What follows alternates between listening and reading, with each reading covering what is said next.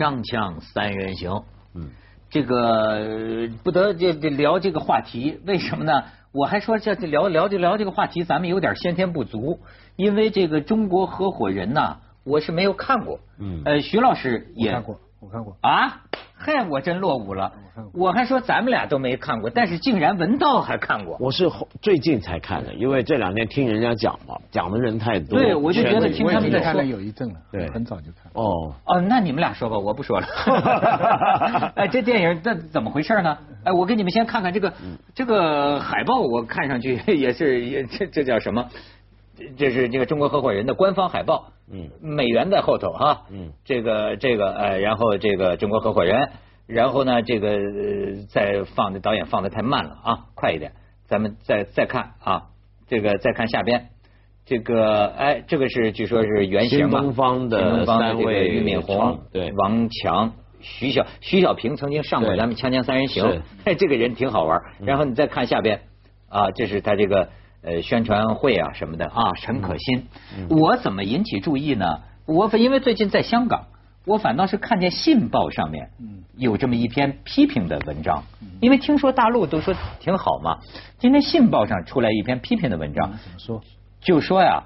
说这部电影的英国的那个名字啊，叫这个什么？英文名叫做中国人的 American Dream in China，美国梦在中国。美国梦在中国。嗯。他说这个片子呢，应该叫做这个这个陈可辛的梦在美，就是陈可辛的美国梦。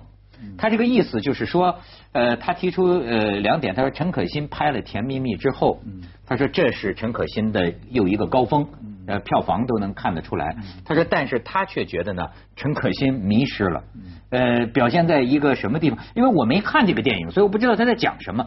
他讲的就是说啊，他说这个。最后把这个所谓新东方的上市，当成一种什么民族自尊心？就是陈可辛这几年在大陆学了点大陆人的东西啊，搞这个他就觉得是陈可辛的沦沦落，就是这个这个他提出的这是一点。另外他就觉得你陈可辛是不是有点意淫？就是说你当年去好莱坞发展成绩平平，然后所以说呢回到大陆。他陈可辛自己也说过，就说香港的市场，呃，内地的市场还是我比较适合我们玩。他说这个东西跟这个俞敏洪他们的故事是不是有相互可以照应的地方？其实我觉得，呃，不，其实不只是《信报》这个评论，香港很多评论对这部片子的呃评论都是很不好。那很不好，主要集中在几点，就包。首先，过去我们这大半年看到很多这种怀旧的回忆青春的电影啊，比如说是赵薇那一部。那当然，从香港影评的角度来看，会觉得他们都有问题。问题就在于，你同样讲八零年代到现在的青春电影，你有些东西不可能遗漏，但是我们都知道它必须遗漏。那那个遗漏你怎么去处理它，那就变成一个问题。那这是第一点，但这个就不管它。那第二是什么呢？就。中国合伙人这部片子，我觉得被人骂的更多，在香港。主要骂的地方就在于，呃，他真的是有一个今天我们讲的强国梦的那种感觉，就是而那个梦的实质呢，是其实很粗鄙的，就是要发达，就是要成功。而这所谓成功呢，而且是要透过美国人的面子来来给自己面子，透过美国人的眼光。比如说，其中有一场大家批评的最厉害的，就是对着一群美国佬演讲。你知道他这个故事一开始里面其中一个核心呢，就是说他们最早那个教材其实是抄的，对，抄一个英语教材。然后在电影里也没有否认，对，没否认是抄的。然后呢，那人家老外就觉得你这不是侵犯智慧产权吗？你抄我们的东西。但是他最后他发财之后，他反而好像把这个抄袭呢就变成光荣化了，就说这就是我们厉害啊。我们中国人多成功啊！叭叭叭讲你们美国人醒醒吧，然后就这么搞懂然后用这样的方法来表达一种中国式成功，你这个价值观不是很奇怪吗？这个俞敏洪本人。在他接受这个那个央视那个财经的那个访问，呃，他也是讲到，就说他说这个，他说在我看来，就是上市这件事啊，跟民族自尊心，他说我一点感觉都没有，而且似乎也说到，就说这个事情呢，那就是我们错了，后来我们也认错，就是跟电影里的所讲的这种这种意义完全不一样，没有什么关系。我也相信他们三个不会像这个电影，所以我觉得问题更大。就是如果他真的是讲新东方的事。我觉得反而会更复杂一点。如果更纪实拍，因为我觉得这三个人物都是有趣的人物原型啊。但他现在这个拍法，就是人家那三个人都是有忏悔的，或者不会这么想，但这个电影把它拍成这样子，去满足今天我们中国愤青们的那种意淫，就是意淫美国嘛，就美国老一天说我们这个那个。我只要在美国上市，我发财了，我最后你我抄你教材怎么样？我现在几十亿身家，我就赢你了，我这叫牛了，我这叫行了。这种强国梦不是一个，就是香港从香港人看，香港这几年老叫叫中国叫大陆都叫强国强国嘛，有点负面的意思，指的就是这个。这个你说香港电影人呢，他是个生存动物，你知道吗？他对，所以我今天看着这个这个什么信报这个，我心里还想呢。我说这《信报》不是你们说的知识分子报纸吗？我说这个知识分子，据我所知，至少有一部分中国导演，他才不把你这知识分子说什么当成回事。对他来说啊，他的电影能够能够有这个呃票房几个亿的票房啊，那就是睡着了都笑啊，这个压力就太大了。在在这个成功面前，所以。所以他就跟这个电影里面讲的一样是一贯。最后，所以如果说陈可辛沦落了，不管什么沦落方法，对，只要能赚钱就好。没错，实际上跟这个电影里边的是一样的，一样的，就是说他这个电影能够能够取得市场。你知道，甚至于我不是讲过一个著名的故事，那个有个香港电影叫《十月围城》，嗯，《十月围城》也是他的戏嘛，也是陈可辛吗？你看。陈可辛的学习一直在进行中，而这个在我这个大陆人看起来哈，他就有点邯郸学步，或者叫叫叫我找不着合适的词儿。就比如说哈，他自己接接受采访，我当时觉得这个特别有意思的说法。他说，因为在这个《十月围城》的电影里啊，有那么几句豪言壮语，就是说啊，中国人不是东亚病夫，或者说我们中国要振兴的等等哈，诸如此类的话，爱国主义的话。这这个话呀，反倒是北京那边的。同事笑笑笑说这是个会笑场，大陆人会笑场，不要叫这个。但是香港人陈可辛当时他们觉得也很诧异，说我们是很真诚的，怎么就不能这么说呢？实际很有意思，好莱坞也是主流价值观。好莱坞的很多电影台词爱国主义的电影台词要拿到中国电影里来，中国观众也会笑场。对，但是就很这是文化的原因。我是认识俞敏洪跟徐小平，所以。从这个角度来讲，不大好批评他这个电影。但是我看到你刚才讲的那场戏的时候，我深深的替陈可辛感到可惜。我就搞不懂陈可辛，陈可惜变成陈可惜了。这他怎么能拍这样的戏？就是太老土了。他那个他这个标题英文的题目很准，叫《美国梦在中国》，一语道出了中国梦跟美国梦的实质区别。但是呢？他这个美国梦呢，却是用中国的方法，很粗糙的方法来来实现的。后面桌上的那场戏，嗯，你知道，你你犯了人家的法了，你犯了人家错了，那你就一件事情谈。你这个时候，你那个王王小明啊，对，呃，感情生动的来讲，我当初怎么不容易？你跟外国人讲这个是最没有用的。这种煽情啊，这个最这个完全一点效用，一点效用，在全世界都没效用，你跟日本人也没有效用的，这个只有我们自己团委开会的时候才有用。你说我这个事情犯规了，我跟你说我妈妈生病怎么辛苦，你用这么一个方法来处理这场戏，这么老土。我当时的感受就是说，如果是新东方的人做，我可以理解；如果是其他的中国企业，我都可以理解。陈可辛，你在香港，你这个，所以问题是新东方他们三个人都不会做这种事。对问题是我也认识王强，我觉得他们都不是这种人。所以他这个电影拍的，他就是为了这个，这个真是不知道说什么好。如果他电影按照柴静的采访那样，表现他一个家族管理的企业，一个土法上马家族怎么一步一步的跟西方的游戏规则做斗争跟融合。那是非常有意思，就像他所表现的一个中国的企业怎么纳入了国际资本市场这个必要的磨合过程，这个很有意思。可是他大概那是为了煽情吧？那场戏拍的真是忽悠老百姓。对，而电影院里很多人看完了，你知道都是八零后、九零后啊，嗯，出来以后都很解气啊，然后一个个都准备这样来实现他们的中国梦了。嗯，我就是，所以为什么我不看这个电影呢？我本身就会觉得这些。呃呃，本来好几个屌丝说穷的叮当响，最后通过一番奋斗啊挣了钱了，好家伙，这个就成功了。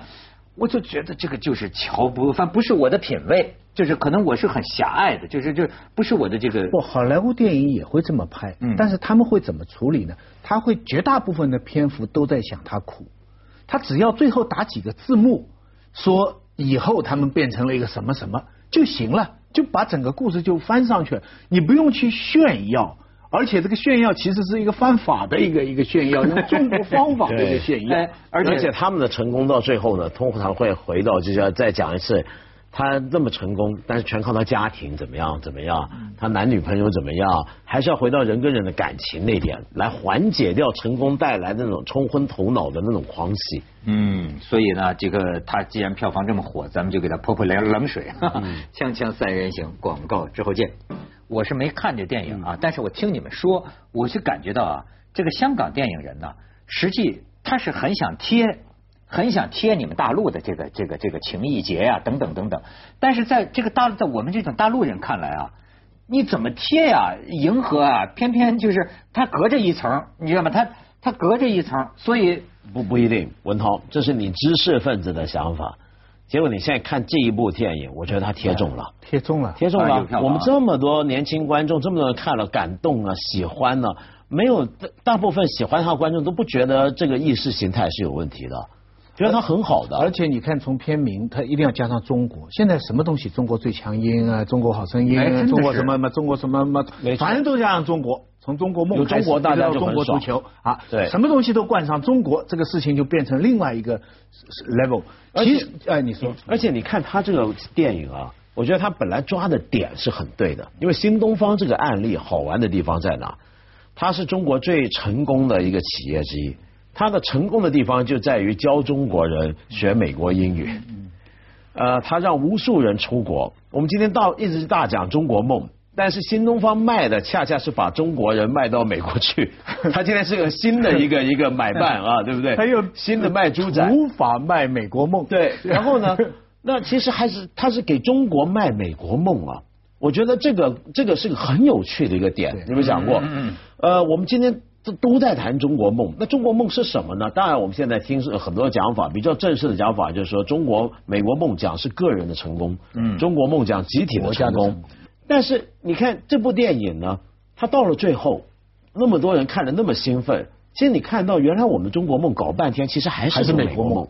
每个人想的就是自己成功，而且我们跟美国梦不同的地方在哪里呢？有中国特色的美国梦。我们有中国特色美国梦在什么地方呢？就在于我们除了成功之外，别的东西都不重要。我们的方法不是美国梦，我们的中国的方法。就你美国人美国梦的电影里面讲美国梦的电影里面，他那个人主角对最后要成功，他一定要用正派的方法来成功。对，嗯，我们这边不一样，我们是我管你正不正派，我成功就成功。对这就是中国版的美国梦。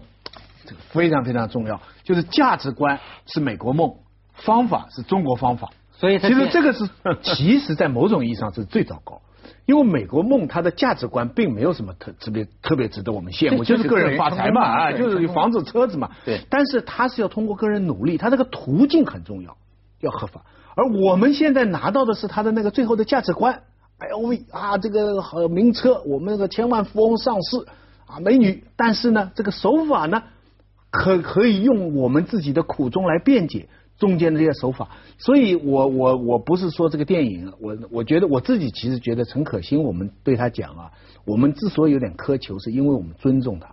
假如这个电影王晶拍啊，我们我们就就祝贺就是了。因为陈可辛之前你讲的《十月围城》啊，《投名状》啊，其实都还不错，《甜蜜蜜》都还不错。这部是有点有点掉份儿，在我看来，但是商业就就恰恰成功。我担忧的就是电影院里这么多的票房，这么多的年轻人，现在他们在这个美国梦、中国梦之间，最后得到了美国梦的价值跟中国梦的方法，这是一个 worst 的 case。但是我觉得迎合的，就他这么成功，大家这么称赞，没人觉得有问题。你现在看得到，原来这套想法是大家认同的。对。因为你看他这个电影，我觉得最好玩是他最后，我就说那个演讲，那场我真的印象太深。他说到那帮老外，就恍然的哇，就就点头称是，就觉得你们中国太牛了。就首先老外不不可能，我觉得你太无耻，怎么这么能这么丢人呢不可能？但是搞到老外都羡慕，我就等像维也纳金色大厅那样了。我现在觉得啊，就是对一个导演的这个电影啊，很多知识分子的这个批评啊，你想想看啊，都是近些年呐，这个中国导演啊，都是价值观的问题。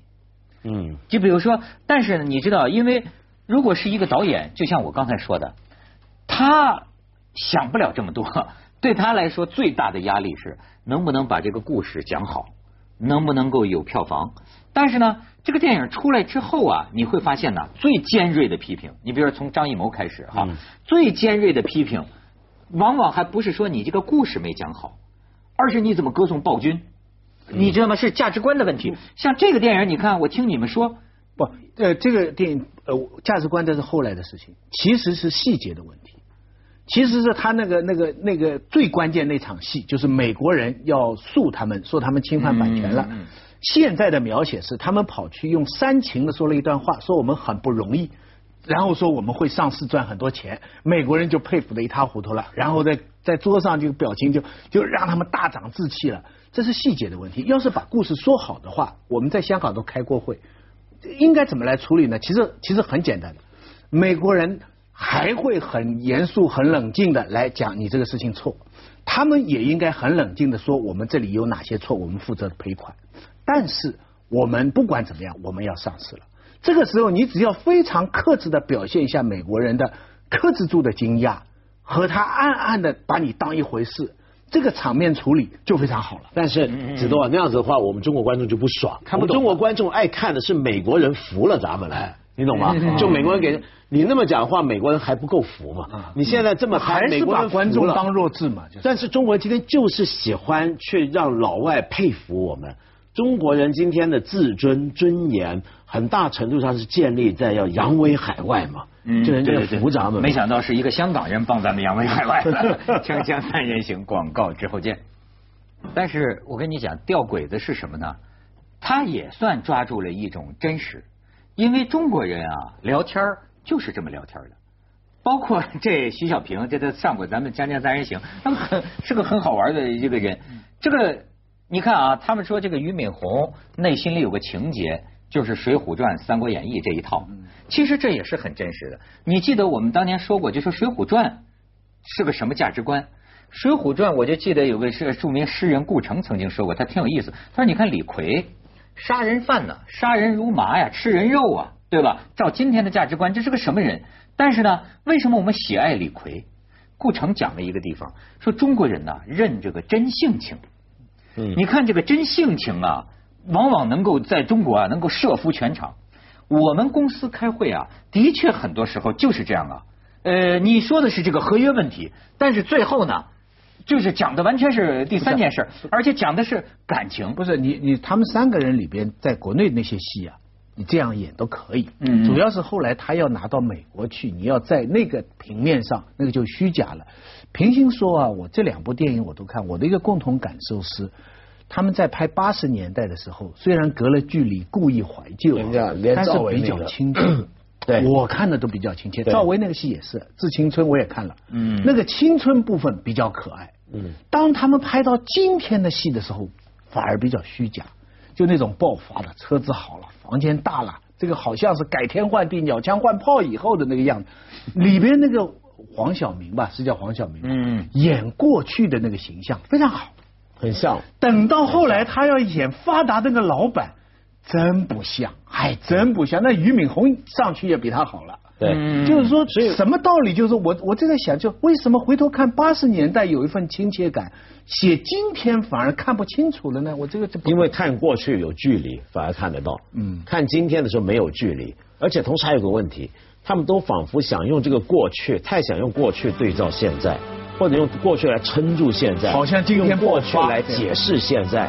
那当你 这么做的时候，处在这个被解释、被烘托的这个现在，反而是个他们真正要说明的时候。你看他其实很虚浮无力，他的着力点全在现在。